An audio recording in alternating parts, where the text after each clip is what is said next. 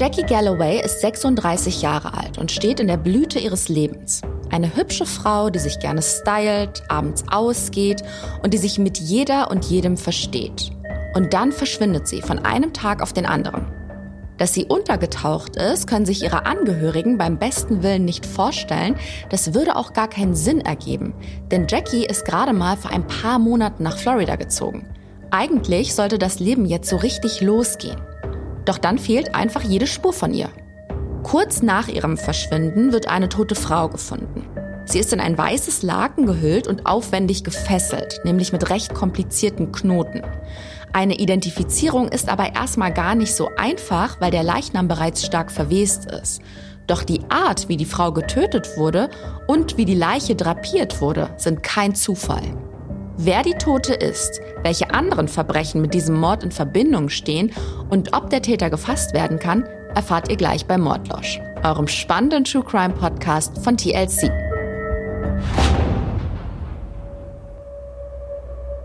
Schön, dass ihr wieder lauscht. Mein Name ist Lilly Mertens und ich bin Autorin und Redakteurin fürs TV.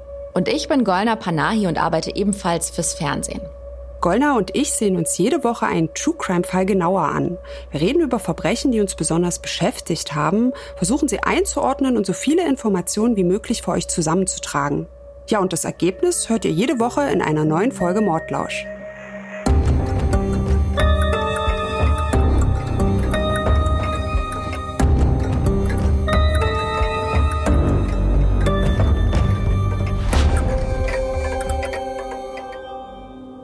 Sag mal, Lilly, du liest doch gern. Magst du eigentlich auch Krimis? Also, wenn Klassiker auch zählen, dann ja. Ich liebe die Geschichten von Sherlock Holmes und Hercule Poirot, den allseits bekannten Meisterdetektiven. Warum fragst du? Hast du eine Empfehlung? Tatsächlich hätte ich eine, aber das wird hier jetzt den Rahmen sprengen. Ich komme darauf, weil ein Kriminalroman oder vielmehr Thriller in unserer heutigen Folge ja eine Rolle spielt. Man kennt das ja oft, dass Filme oder Bücher auf wahren Begebenheiten basieren. Aber dass in der echten Welt Verbrechen passieren, die nicht von der Hand zu weisende Parallelen zu einem Buch aufweisen, kommt nicht oft vor, oder? Zumindest kann ich mich nicht erinnern, jemals von so einem Fall gehört zu haben. Und dann habe ich mich ja gefragt, ob sich Krimi-Autoren und Autorinnen eigentlich darüber Gedanken machen, dass jemand ihr Buch als Vorlage für eine Straftat nehmen könnte. Aber bevor wir hier völlig vom Thema abkommen, fangen wir jetzt mit unserem heutigen Fall an und dann werdet ihr auch bald verstehen, wie ich auf diese Gedanken gekommen bin. Lilly, wie geht unsere Geschichte los? Es ist 1991 und wir sind im Sunshine State, Florida, in der schönen Küstenstadt Sarasota. Die liegt direkt am Golf von Mexiko an der Südwestküste Floridas. Die nächstgrößere Stadt ist Tampa, gut eine Stunde Autofahrt Richtung Norden. Und in Sarasota lässt es sich wunderbar leben. Türkisblaues Wasser, weiße Strände, herrliches Wetter, der perfekte Ort, um das Leben in vollen Zügen zu genießen. Nicht umsonst verbringen viele US-Amerikaner hier ihren Urlaub. Und dann gibt es hier noch jede Menge sogenannter Snowbirds. Das sind meist ältere Menschen aus nördlicheren Bundesstaaten, die vor der Kälte flüchten und den gesamten Winter hier in Sarasota verbringen. Also so ein bisschen wie manche deutsche Senioren, die ab November auf die Balearen oder die Kanaren ausschwärmen und erst im Frühjahr wiederkommen, wenn die kalte, dunkle Jahreszeit vorbei ist. Also wenn ich groß bin, werde ich auch Snowbird.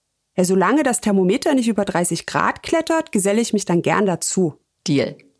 Ja, und wer nicht den ganzen Tag am Strand zu bringen mag, für den bietet Sarasota noch viele andere Möglichkeiten, sich die Zeit zu vertreiben. Es gibt Golf- und Tennisplätze, Kunstgalerien, urige Bauernmärkte und skurrile Sandskulpturenwettbewerbe. Den Abend lässt man dann am besten im Theater ausklingen und danach gönnt man sich noch einen Sundowner in einer Strandbar. Wäre das nicht traumhaft? Ja, ich habe plötzlich Lust auf einen Drink. Später vielleicht. Zurück zu Sarasota. Denn genau an diesem schönen Fleckchen Erde lässt sich auch die 36-jährige Jacqueline Galloway nieder. Sie ist in Minnesota geboren und kommt im Frühjahr 1991 hierher. Sie mietet sich im Süden der Stadt eine Einraumwohnung direkt vom Eigentümer, ganz in der Nähe des Highway 41. Dieser Highway folgt dem Küstenverlauf. Das bedeutet, sie hat das Meer fast direkt vor der Tür. Ja, und die Wohnung ist zwar nicht sehr groß, aber gemütlich und ruhig. Sie liegt im hinteren Teil des Hauses. Und Jacqueline wird von allen eigentlich nur Jackie genannt. Also machen wir das auch. Jackie ist sehr attraktiv, sie hat lange blonde Haare und ein sympathisches Lächeln. Und da sie ein offener und geselliger Mensch ist, findet sie schnell Anschluss in Sarasota. Sie ist eigentlich ständig unterwegs und auf Achse. Sie trifft sich gern mit Freunden und laut ihrer besten Freundin Carol Ann legt Jackie auch sehr viel Wert auf ihr Aussehen. Wenn sie abends ausgeht, macht sie sich immer hübsch zurecht. Das ist so ganz typisch für sie. Jackie arbeitet als Kellnerin und verdient sich auch als Putzhilfe was dazu. Außerdem kümmert sie sich in ihrer Freizeit um einen älteren Herrn namens Harry Dean. Der Mann ist Witwer und Jackie unterstützt ihn im Alltag, wo es nötig ist. Und mit diesem Harry Dean ist sie auch am 12. Juni 1991 verabredet. Harry will sie abholen und zu einem Zahnarzttermin fahren.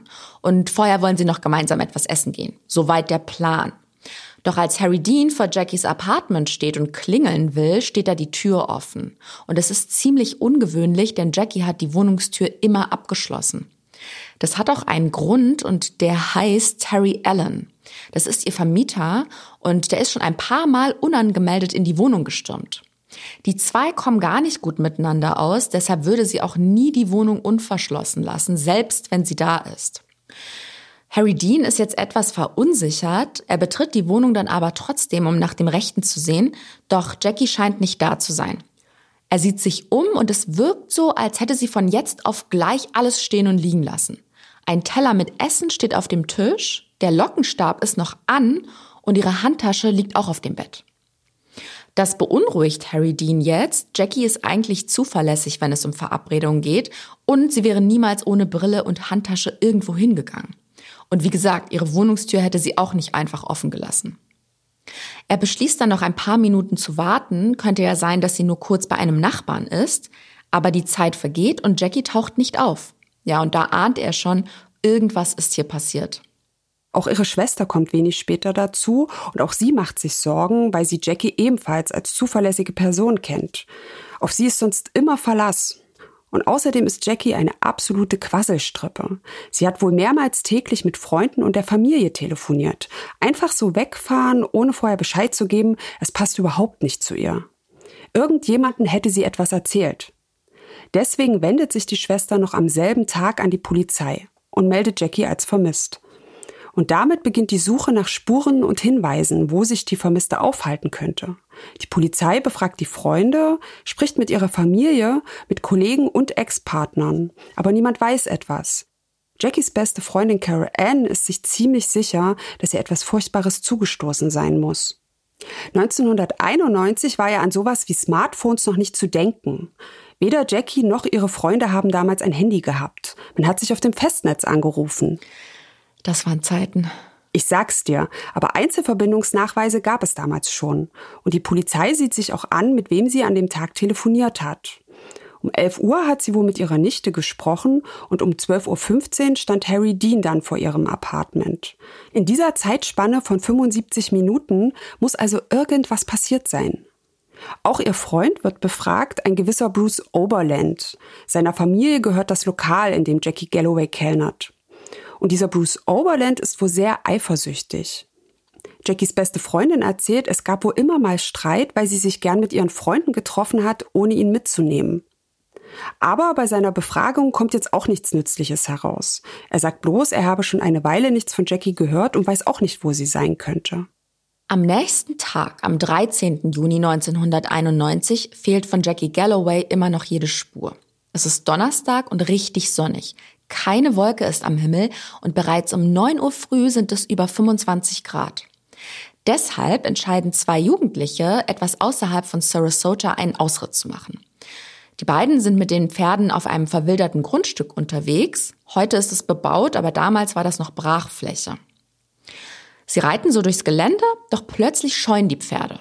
Und die zwei Reiterinnen entdecken auch sofort den Grund. Vor ihnen liegt etwas, das wie ein menschlicher Körper aussieht in ein blutiges Laken gehüllt und seltsam verknotet. Beide sind völlig geschockt über den gruseligen Fund. Sie brechen ihren Ausritt ab, machen sich sofort auf den Weg zurück zum Stall und verständigen die Polizei. Die Ermittler und auch die Spurensicherung treffen dann am späten Nachmittag bei der Leiche ein. Die Temperatur liegt mittlerweile bei drückenden 33 Grad, die Sonne brennt. Und auch die Rechtsmedizinerin Karen McMurtry ist vor Ort und der fällt gleich auf, wie unberührt die Fundstelle wirkt. Wir sind ja am Grünen, aber es gibt keine zertretenen Büsche, keine abgeknickten Äste oder irgendwelche Blutspritzer. Nichts in der näheren Umgebung der Fundstelle weist auf einen Kampf oder sonst eine Auseinandersetzung hin.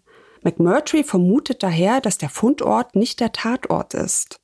Das Opfer wurde woanders ermordet und dann hier abgelegt. Daher gibt es auch nur wenige Hinweise. Man entdeckt einen Stiefelabdruck etwa 15 Meter entfernt, den fotografiert die Spurensicherung auch und sie nimmt auch einen Abdruck. Aber das war's. Keine Reifenspuren, nichts. Allerdings zeigt der Leichnam selbst einige Auffälligkeiten. Er ist in ein Laken gewickelt, welches an drei Stellen mit einem dünnen Seil zusammengebunden ist. Sicherlich, damit das Laken um den Körper hält. Doch das Seil ist sehr aufwendig verknotet, so als hätten diese Knoten etwas zu bedeuten. Am Laken selbst findet die Spurensicherung dunkle Stofffasern. Die Beamten vermuten, die Fasern könnten von einer Automatte stammen. Und bei der toten Person handelt es sich um eine Frau, deren Körper bereits stark verwest und die Haut zersetzt ist. Unter dem Laken hat sich die Hitze gestaut, was den Verwesungsprozess noch beschleunigt hat. Außerdem gibt es hier draußen jede Menge Insekten, die sich bereits an der Leiche zu schaffen gemacht haben. Sie weist zahlreiche Ameisenbisse auf und unter den Resten ihrer Fingernägel haben sich bereits Tiere eingenistet. Selbst für die hartgesottenen Ermittler, die schon einiges gesehen haben, ist es ein schlimmer Anblick. Sie gehen davon aus, dass die Leiche hier schon eine ganze Zeit liegt. Ja, der Leichnam wird zur Obduktion in die Gerichtsmedizin gebracht und die Rechtsmedizinerin Karen McMurtry macht sich auch sofort an die Arbeit. Die Hände der Toten wurden auf dem Rücken gefesselt. Die komplizierten Verknotungen werden als erstes gelöst und auch das weiße, blutverschmierte Laken wird entfernt. Danach wird die Tote eingehend untersucht. McMurtry kann nicht eindeutig bestimmen, ob der Täter sie auch vergewaltigt hat. Sie kann allerdings was anderes sofort feststellen. Das Opfer hat künstliche Fingernägel getragen, die ihm entfernt oder rausgerissen worden sind. Das klingt nach unvorstellbar schlimmen Schmerzen. Wer macht sowas und warum? Ja, furchtbar, oder? Sie hat wohl auch sehr viel Blut verloren. Daher geht man davon aus, dass sie während dieser Tortur noch am Leben war. Und nicht nur das, McMurtry findet weitere Hinweise auf Folter und auf Strangulation. Ein Strick führte um ihren Hals, der mit einem Laufknoten fixiert worden war. Ihr Zungenbein war während der Strangulation gebrochen. Dafür hat es sehr viel Kraft gebraucht. Das ist echt grausam. Die letzten Stunden oder Minuten des Opfers müssen wirklich voller Qualen gewesen sein. Der absolute Horror. Und eine Frage ist noch immer ungeklärt. Um wen handelt es sich hier? Die Sommer in Florida sind ja sehr feucht und heiß. Ich hatte es ja vorhin schon gesagt, ein Leichnam verwest unter solchen Bedingungen sehr schnell. Und das erschwert eine Identifizierung natürlich ungemein. Bei der Autopsie wird festgestellt, dass die Tote eine Zahnprothese trägt. Ja, und ein Abgleich mit Zahnunterlagen ergibt dann auch einen Treffer. Bei der toten Frau handelt es sich um die vermisste Jackie Galloway. Ja, und damit werden die Hoffnungen der Freunde und Familie von Jackie zerschmettert. Die müssen mit dem Verlust leben und vor allem mit der Grausamkeit der Tat umgehen lernen. Sie stellen sich natürlich viele Fragen. Wer ist zu so einer sadistischen Tat imstande und warum hatte der Mörder es auf Jackie abgesehen? Noch wissen die Ermittler nicht viel, nur das, was ihnen die furchtbar zugerichtete Leiche verrät. Das weiße Laken, die aufwendige seltsame Verschnürung und auch der Fundort lassen die Polizei darauf schließen, dass der Mord einem Plan folgte und akribisch vorbereitet wurde. Der Polizist Don Wenger, der später in dem Fall noch eine große Rolle spielen wird, bringt das wie folgt auf den Punkt. Der Mörder hatte die Tat gut durchdacht. Er war von irgendetwas inspiriert worden, das er gesehen oder erlebt hatte. In vielen derartig gelagerten Fällen beginnt alles mit einer Fantasie, die später in die Tat umgesetzt wird. Die Ermittler fahren nun zu Jackies Wohnung und sehen sich um. Außerdem fragen sie ihre Nachbarn, ob denen vielleicht etwas aufgefallen sei. Aber es gibt keinen heißen Tipp und sie finden auch keine Hinweise. Ich hatte ja vorhin schon die Touristen und Snowbirds erwähnt. Ältere Herrschaften, die es sich im Winter in wärmeren Gefilden gemütlich machen. Und die zieht es nach Sarasota, weil man hier eigentlich nicht so gefährlich lebt. Zumindest die Zahl an Gewaltverbrechen ist hier nicht so hoch wie in anderen Ecken Floridas. Dementsprechend erregt der Mord an Jackie Galloway nun großes Aufsehen. Die Menschen haben Angst und fürchten, der Killer könnte jederzeit erneut zuschlagen. Die Polizei steht also unter enormem Druck, den Mörder von Jackie Galloway zu fassen. Sie führt erneut Befragungen im sozialen Umfeld der Toten durch und Jackies beste Freundin, Carol Ann, erzählt den Ermittlern dann von einem Telefonat am Abend vor der Tat. Sie und Jackie haben da über Jackies Freund Bruce Oberland gesprochen. Anscheinend hatte das Paar nämlich Zoff, weil er sich darüber beschwert hat, dass Jackie sich Dinge von diesem älteren Witwer von Harry Dean bezahlen lässt. Er hat ihr ein Auto gekauft und wollte auch die anstehende Zahnarztrechnung übernehmen. Und das hat diesem Oberland nicht gepasst. Vielleicht hat er gedacht, der ältere Herr will dafür eine Gegenleistung. Ja, kann ja auch sein. Wir wissen aber nicht hundertprozentig, in welcher Beziehung Jackie und der ältere Herr zueinander standen.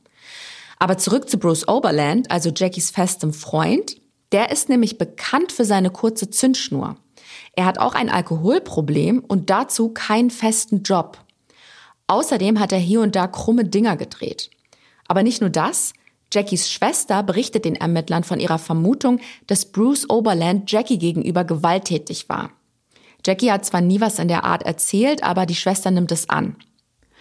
Es gab da auch einen Vorfall am Strand, drei Tage vor ihrer Ermordung. Sie hat sich dort mit einem anderen Mann unterhalten und da ist dieser Bruce Oberland völlig ausgetickt. Er hat einen heftigen Wutanfall bekommen und hat ihr voll die Szene gemacht. Also diese Informationen reichen den Ermittlern, um den Mann mal aufs Revier zu bitten. Und bei dem Verhör stimmt er dann sogar einem Lügendetektortest zu. Er wird gefragt, was er am 12. Juni 1991, also dem Tattag, gemacht hat und warum er ein Problem mit Harry Dean habe. Und es ist tatsächlich so, dass er an den Absichten des älteren Herrn zweifelt. Er hat Jackie sogar angehalten, die Freundschaft mit ihm zu beenden. Aber mit dem Mord an seiner Freundin hat er nachweislich nichts zu tun. Er kann dem Polizisten ein schlüssiges Alibi präsentieren und er besteht auch den Lügentest. Dieser Bruce Oberland ist vielleicht kein großer Sympathieträger, aber man kann ihm nichts nachweisen und ein handfestes Alibi hat er ja auch. Und so scheidet er im Mordfall Jackie Galloway als Verdächtiger aus. Die Ermittler folgen nun einer anderen möglichen Spur. Jackie Galloway wurde ja etwas außerhalb der Stadt gefunden. Und 140 Kilometer von Sarasota entfernt liegt die Universitätsstadt Gainesville. Und die ist 1990, also im Jahr davor, Schauplatz einer grausamen Mordserie. Fünf Studenten werden innerhalb weniger Monate auf bestialische Weise erstochen. Es handelt sich um vier Frauen und einen Mann. Die Ermittler könnten sich vorstellen, dass der Mörder weitergezogen ist und nun sein Unwesen in Sarasota treibt. Denn es gibt Parallelen. Er geht strukturiert und akribisch vor, sein Vorgehen wirkt genau geplant. An allen Tatorten gibt es Hinweise, dass der Täter irgendwie mit der Polizei in Kontakt treten will. Außerdem scheint er sich mit der Arbeit der Kriminaltechniker auszukennen. Er lässt nichts am Tatort zurück, was er nicht zurücklassen darf. Und die Opfer wurden nach ihrer Ermordung auf eine bestimmte Art positioniert. Einer Person hat der Täter sogar den Kopf abgetrennt. Die Detectives sehen darin Absicht. Er scheint mit seinen Taten ein ganz bestimmtes Ziel zu verfolgen. Aufgrund der Ähnlichkeiten und weil die Städte recht nah beieinander liegen, befürchtet man nun, der sogenannte Gainesville Ripper könnte nach Sarasota gekommen sein und hier weiter morden. Und sollte er das wirklich, wäre Jackie Galloway vielleicht nicht sein einziges Opfer. Also versuchen die Ermittler herauszufinden, ob vor kurzem ein ähnliches Verbrechen in Sarasota begangen wurde. Und tatsächlich gibt es einen weiteren Übergriff, der damit in Verbindung stehen könnte. Es geht um eine junge Frau, bei der jemand eingebrochen ist und ihr dann furchtbares Leid zugefügt hat. Eine Home Invasion. Ja, was für ein Horror. Die junge Frau heißt Wanda Wright. Sie hat den brutalen Übergriff Gott sei Dank überlebt und kann der Polizei dann auch einige Informationen liefern. Aber bevor wir uns damit eingehender beschäftigen, würde ich vorschlagen, wir fassen noch mal zusammen, was bisher geschehen ist. Also, am 12. Juni 1991 bemerkt Harry Dean, dass seine bekannte Jackie Galloway verschwunden ist. Er will sie eigentlich zu Hause abholen, weil sie verabredet sind, aber die Tür steht offen und Jackie ist nicht da. In ihrer Wohnung deutet einiges darauf hin, dass sie verschleppt wurde. Am nächsten Tag finden zwei Reiterinnen im Gelände eine tote Person. Die Leiche ist in ein weißes Laken gehüllt und sehr aufwendig mit Seilen verknotet. Bei der Obduktion gibt es dann Gewissheit, es handelt sich um die vermisste Jackie Galloway. Ihr aufbrausender und etwas aggressiver Freund kann schnell als Verdächtiger ausgeschlossen werden. Aber die Polizei sieht Parallelen zu einer Mordserie in Gainesville. Da sind fünf Personen umgebracht worden und jeder Mord schien irgendwie inszeniert. Die Ermittler können sich daher vorstellen, dass der Serientäter nun nach Sarasota gekommen ist und suchen nach Fällen, die Ähnlichkeit mit den Morden an Jackie Galloway aufweisen. Und da stoßen sie auf den Übergriff an Wanda Wright. Genau. Wanda Wright arbeitet damals in einer Herzklinik und hat an dem Tatabend die Spätschicht übernommen. Nach ihrem Dienst fährt sie direkt nach Hause, sie macht sich bettfertig, legt sich hin und schläft auch direkt ein. Doch dann wird sie mitten in der Nacht wach. Ein fremder Mann steht plötzlich an ihrem Bett, überwältigt sie und sagt ihr, sie solle sich nicht wehren. Wenn sie schreit, würde er sie töten. Er schnappt sich ein Seil, greift ihre Handgelenke und fesselt ihr die Arme über den Kopf. Dann zerschneidet er ihr den Schlafanzug und vergewaltigt sie. Wanda Wright hat ihn die ganze Zeit angefleht aufzuhören, doch ihm war das egal. Es schien so, als würde er es regelrecht genießen. Und er hat an sich auch ein großes Mitteilungsbedürfnis. Er redet die ganze Zeit mit ihr, erzählt ihr, dass er nach einem ganz bestimmten Muster vorgeht und sie beobachtet hat. Er weiß zum Beispiel, wann sie nach Hause kommt und wie ihre Tochter aussieht. Er scheint ihren Alltag und ihr Umfeld vorher genau ausspioniert zu haben. Und Wanda Wright kann den Ermittlern noch ein Detail nennen, das von entscheidender Bedeutung ist. Er hat ja ihre Hände gefesselt und die Seile waren auf eine ganz bestimmte Art geknotet. Nämlich genauso wie das Seil um Jackie Galloways Hals. Dieses Detail stuft die Polizei als besonders wichtig ein. Der Gainesville Ripper ist zwar auch sehr brutal vorgegangen, hat aber seine Opfer nicht gefesselt. Die Polizei verwirft daher den Gedanken, die Gainesville-Morde hätten was mit denen in Sarasota zu tun. Dieser Gainesville Ripper wird übrigens eine ganze Zeit später gefasst, verurteilt und auch hingerichtet. Vielleicht sprechen wir über diesen Fall auch mal beim Mordlausch. Ja, dennoch sind die Ermittler nun einen kleinen Schritt weiter. Sie sehen eine Verbindung zwischen dem Mord an Jackie Galloway und dem Überfall auf Wanda Wright. Wir haben ja schon vorhin erzählt, dass auch Jackies Wohnung von der Polizei in Augenschein genommen wurde. Sie haben keine wirklichen Spuren gefunden, weder Blut oder Haare, noch irgendwelche Hinweise auf einen Einbruch. Dennoch versuchen sie zu rekonstruieren, was hier passiert sein könnte. Die Wohnung ist sehr klein, also wenn es hier zu Handgreiflichkeiten gekommen ist, wäre sicherlich was zu Bruch gegangen oder umgefallen, ein Blumentopf oder ein Stuhl meinetwegen aber es ist alles ordentlich. Nichts deutet auf einen Kampf hin. Irgendwie macht der Zustand der Wohnung nicht den Anschein, dass Jackie überfallen wurde. Die Ermittler gehen eher davon aus, dass sie ihren Mörder gekannt und womöglich selbst in die Wohnung gelassen habe. Aber sie ist nicht freiwillig mit dieser Person weggegangen. Der Mensch muss sie unter Androhung von Gewalt entführt haben, weil ihre Handtasche und ihre Brille noch immer in der Wohnung liegen. Ohne diese Dinge hätte sie das Haus niemals verlassen. Ja, und ihr Lockenstab war ja auch noch an. Ich benutze zwar keinen Lockenstab, aber ein Glätteisen und ich für meinen Teil achte da immer penibel drauf, dass das Gerät ausgeschaltet ist. Das ist wie bei Bügeleisen und Herd, lässt man auch nicht an. Naja, und dann gibt es ja noch diesen Brief, den man in der Wohnung gefunden hat. Jackie hat ihn selbst verfasst und er ist an ihren Vermieter adressiert, an Terry Allen. Wie wir bereits wissen, ist das Verhältnis zwischen den beiden extrem angespannt, haben wir vorhin schon kurz erwähnt, und in dem Schreiben bittet sie ihren Vermieter nun, den Mietvertrag vorzeitig zu beenden. Sie hat da gerade mal zwei Monate gewohnt, also echt nicht lange. Ja, eben, um nach zwei Monaten wieder umzuziehen, dafür muss es schon einen guten Grund geben. Deswegen wird Terry Allen etwas genauer unter die Lupe genommen. Und es stellt sich heraus, Terry Allen wollte Jackie verbieten, Besuch in ihrer Wohnung zu empfangen. Er hat ihr unterstellt, sie würde in seinem Haus so eine Art Bordell betreiben. Das wird sicherlich maßlos übertrieben sein. Sowas wäre ja heute undenkbar, aber selbst für 1991 ist es echt ein No-Go, seinen Mietern vorzuschreiben, wer vorbeikommen darf und wer nicht. Fakt ist, Jackie Galloway hatte Angst vor ihrem Vermieter. Dieser Terry Allen konnte ziemlich an die Decke gehen und laut werden. Aber unerwünschter Besuch in der Wohnung als Mordmotiv, ich weiß nicht. Naja, die Polizei stattet ihm dann auch direkt einen Besuch ab und unterhält sich mit ihm.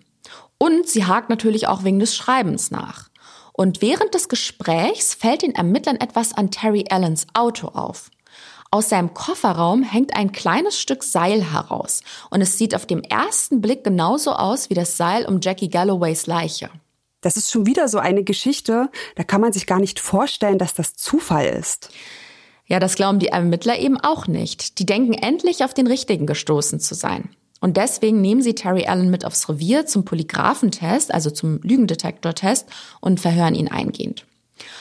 Dort beteuert er, nichts mit dem Verbrechen zu tun zu haben und auch beim Lügendetektortest gibt es keine Auffälligkeiten, die Allen belasten. Außerdem wird das Seil aus seinem Kofferraum im Labor untersucht, aber Fehlanzeige. Es handelt sich nicht um das gleiche Seil wie bei Jackie Galloway. Wieder ein Verdächtiger, der ausgeschlossen werden kann. Terry Allen ist aus dem Schneider und die Polizei muss weitersuchen. Für ihn ist das natürlich gut, er hat ja mit dem Verbrechen nichts zu tun. Aber für die Polizei steigt der Druck. Die wollen endlich den Mörder finden. In solchen Fällen sind schnelle Erfolge unheimlich wichtig. Denn die Menschen in Sarasota sind besorgt und haben Angst, der Täter könnte wieder zuschlagen. Die Beamten durchforsten Akten bereits bekannter Straftäter, doch ohne nennenswerten Erfolg. Es vergehen mehrere Wochen ohne neue Spuren oder Informationen in dem Fall. Wie der Zufall es so will, wohnt Detective Don Wenger ganz in der Nähe von Jackie Galloways Wohnung, in derselben Straße. Und natürlich kennt man sich im Viertel. An einem Abend fällt dem Ermittler allerdings ein fremdes Auto in der Nachbarschaft auf. Ein Buick Park Avenue, so eine schicke Limousine ist das. Sein Fahrer ist nirgendwo zu sehen, aber Wenger lässt das Auto keine Ruhe. Er lässt das Kennzeichen überprüfen und es stellt sich raus, der Wagen gehört einer Frau, die gar nicht in dem Viertel wohnt. Ja, okay, vielleicht besucht sie da jemanden. Wäre die logischste Annahme, ne? Naja, aber Wenger hat so ein seltsames Gefühl, daher ruft er einen Streifenwagen. Dann kommt da plötzlich eine dunkle Gestalt, ein Mann, die Straße entlang und läuft in Richtung des Buick. Wenger geht ihm entgegen und spricht ihn einfach an. Er verwickelt den Fremden in ein kurzes Gespräch und er erzählt ihm dieser Mann, er würde sich hier umsehen, weil er an einem der Häuser interessiert sei. Aber Wenger wundert sich, wer schaut sich so spät noch Immobilien an und ist dabei auch noch von Kopf bis Fuß schwarz gekleidet, so als solle man ihn ja nicht entdecken. Wie ein Einbrecher eben. Ja. Er findet die ganze Sache merkwürdig und dann fragt ihn der Fremde auch noch, wie es mit den Ermittlungen im Fall Jackie Galloway vorangeht. Naja, und dass er dieses Thema anspricht, so aus dem Nichts, ist schon irritierend. Irgendwas stimmt mit dem Mann nicht, als würde er den Polizisten aushorchen wollen. Ja, ultra verdächtig. Er erzählt dann Detective Wenger, dass er ein Nachbar von Jackie Galloway war und deshalb aus Interesse frage. Wenger will dann von ihm wissen, ob man ihn schon befragt habe. Der Mann entgegnet nein. Die Polizei hat ihm zwar eine Visitenkarte dagelassen, aber gesprochen habe er niemanden. Don Wenger fällt bei der Unterhaltung auf, dass der Mann immer nervöser wird. Du hast es ja schon gesagt, er ist dunkel gekleidet, muss ungefähr Mitte 20 sein und etwa 1,72 groß. Er hat hellblaue Augen und dunkelblonde, kurze Haare. Der Beamte fragt den Mann dann, ob er mal einen Blick in den Kofferraum des Wagens werfen darf. Der Fremde bejaht, öffnet die Heckklappe und darin liegt eine graue Matte. Da muss der Ermittler sofort an ein Detail im Fall Galloway denken. An dem Laken, in dem die Leiche lag, hat man ja Fasern einer Automatte gefunden. Das rief in mir eine sofortige Reaktion hervor. Ich bekam Gänsehaut und spürte, dass die Situation kritisch war. Don Ranger vertraut auf seinen Spürsinn und lässt den Mann wegen Herumlungerns festnehmen. Seine Identität wird überprüft und bei dem Mann handelt es sich um einen gewissen John Waterman. Und wenn euch der Name Waterman jetzt bekannt vorkommt, gut aufgepasst. Wir haben beim Mordlausch mal über eine Frau namens Laurie Waterman gesprochen. Eine Mutter, die sich nie was hat zu Schulden kommen lassen und unter furchtbaren Umständen in der Wildnis Alaskas ums Leben gekommen ist. Es ist eine schreckliche Familientragödie, die einen wirklich sprachlos macht. Wer von euch den Fall noch nicht kennt, das ist Mordlausch Folge 33, die unschuldige Tochter, der Mord an Laurie Waterman. Aber wie geht's denn mit John Waterman weiter? Ja, nach der Festnahme wird er auf dem Revier von zwei Beamten befragt. Sie wollen wissen, was er über den Mordfall in seiner Nachbarschaft weiß. Im ersten Verhör erzählt Waterman, er und Jackie Galloway wurden einander nie offiziell vorgestellt. Die Polizei schaut sich den Mann und vor allem sein Umfeld genauer an. Gleichzeitig unterhalten sie sich auch mit einem Kollegen von Waterman Und der weiß zu berichten, dass der Verdächtige ein grausiges Hobby hat. Er fängt Tauben und tötet sie dann, indem er sie mit einem Faden stranguliert. Einmal hat der Kollege sogar auf dem Parkplatz einen kleinen Karton gefunden, in dem sich etwas bewegt hat. Er hat dann nachgesehen, was drin ist und eine Taube entdeckt, die seltsam mit einem Faden gefesselt oder fixiert war. Und es heißt ja, dass Gewalttäter und Mörder ihre Fantasien häufig erstmal an Tieren ausleben, bevor sie sich an Menschen wagen. Ich muss da direkt an diesen Serienmörder Ed Kemper denken. Der hat als Kind die Katze seiner Mutter lebendig begraben und später wieder ausgebuddelt und geköpft. Gütiger. Ja, wer weiß, zu was dieser Taubenquäler noch fähig ist. Ich weiß, dass Tauben nicht sonderlich beliebt sind, aber wenn man sowas mitbekommt, kann man doch wenigstens den Tierschutz anrufen. Naja, jedenfalls wird John Waterman während des Verhörs immer unruhiger und nervöser. Schließlich verplappert er sich dann auch ein bisschen.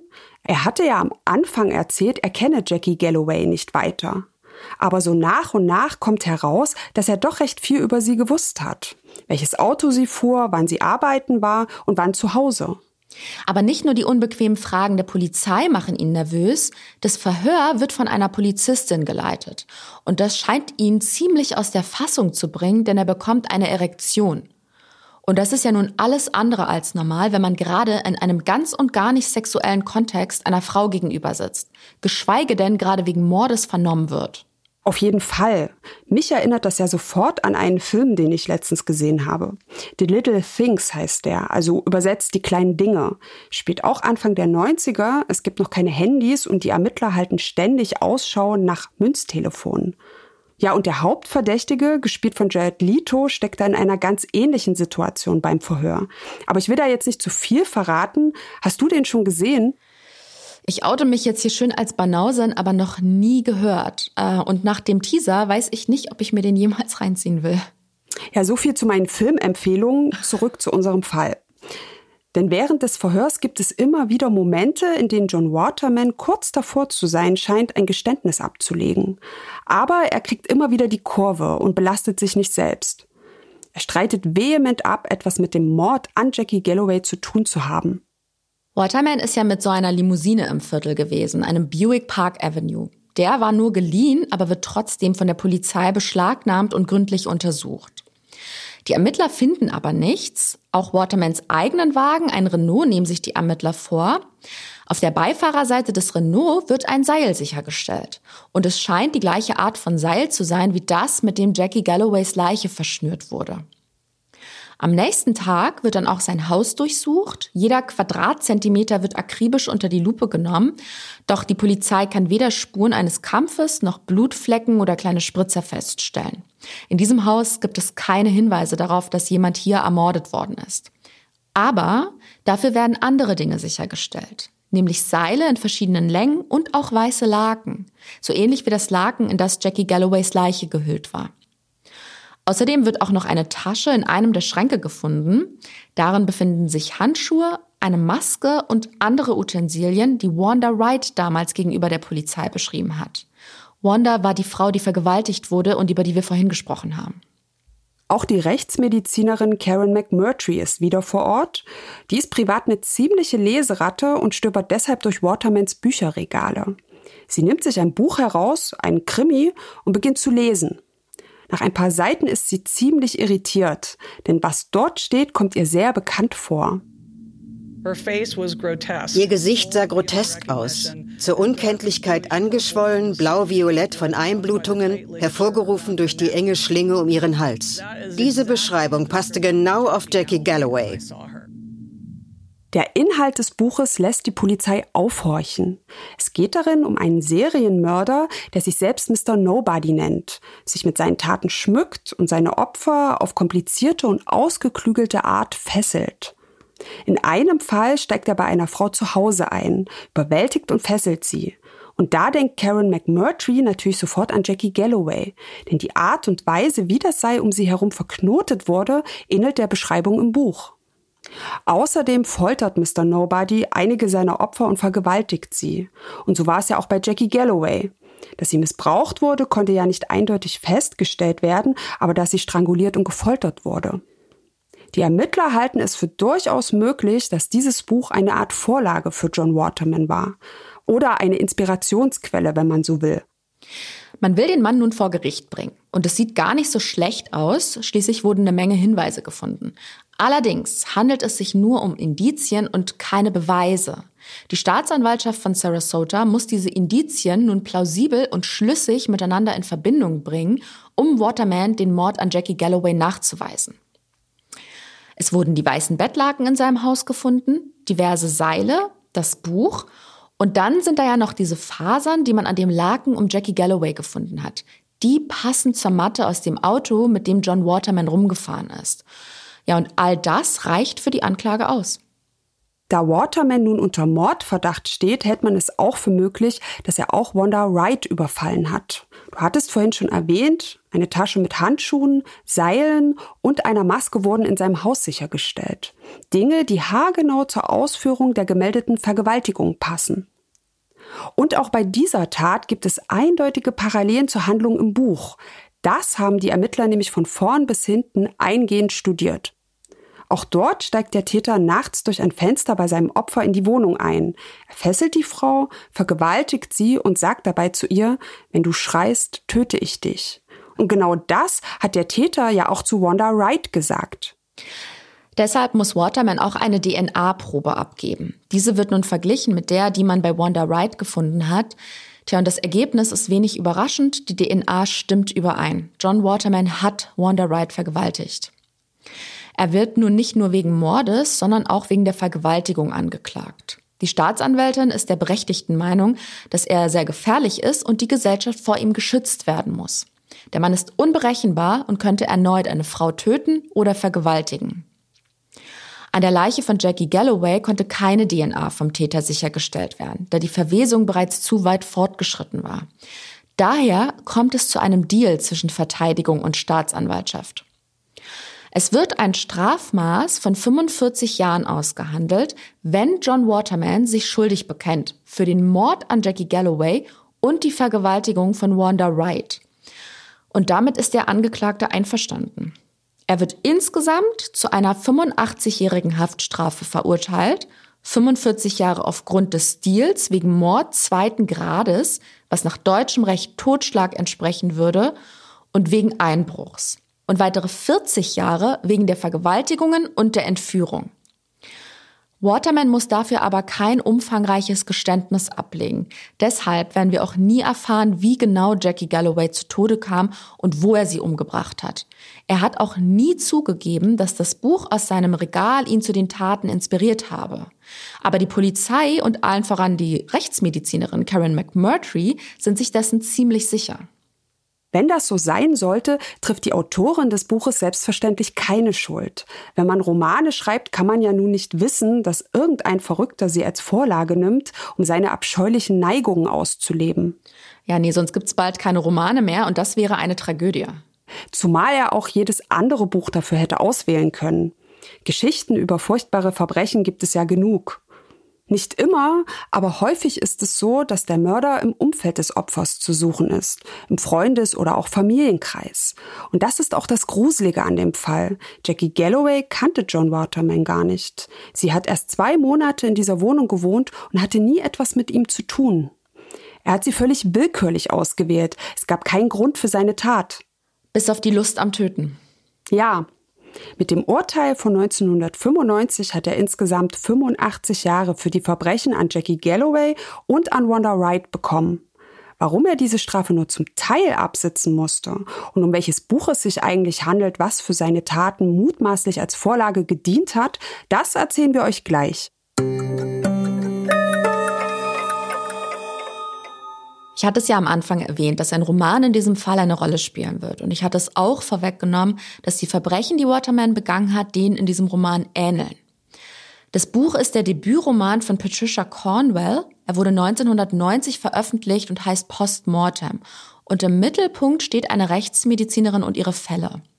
Da die Autorin selbst Einblick in die Arbeit der Forensik hat, gelten ihre Geschichten als gut recherchiert und authentisch und sind auch sehr erfolgreich. Der Autorin wurde allerdings vorgeworfen, ihr erster Roman würde auf wahren Begebenheiten beruhen. Der Serienmörder in ihrem Buch zeigt Parallelen zu einem wahren Serienmörder. Sie bestreitet das aber und sagt, dass sie über bestimmte Arten von Verbrechen schreibt und nicht über konkrete Fälle.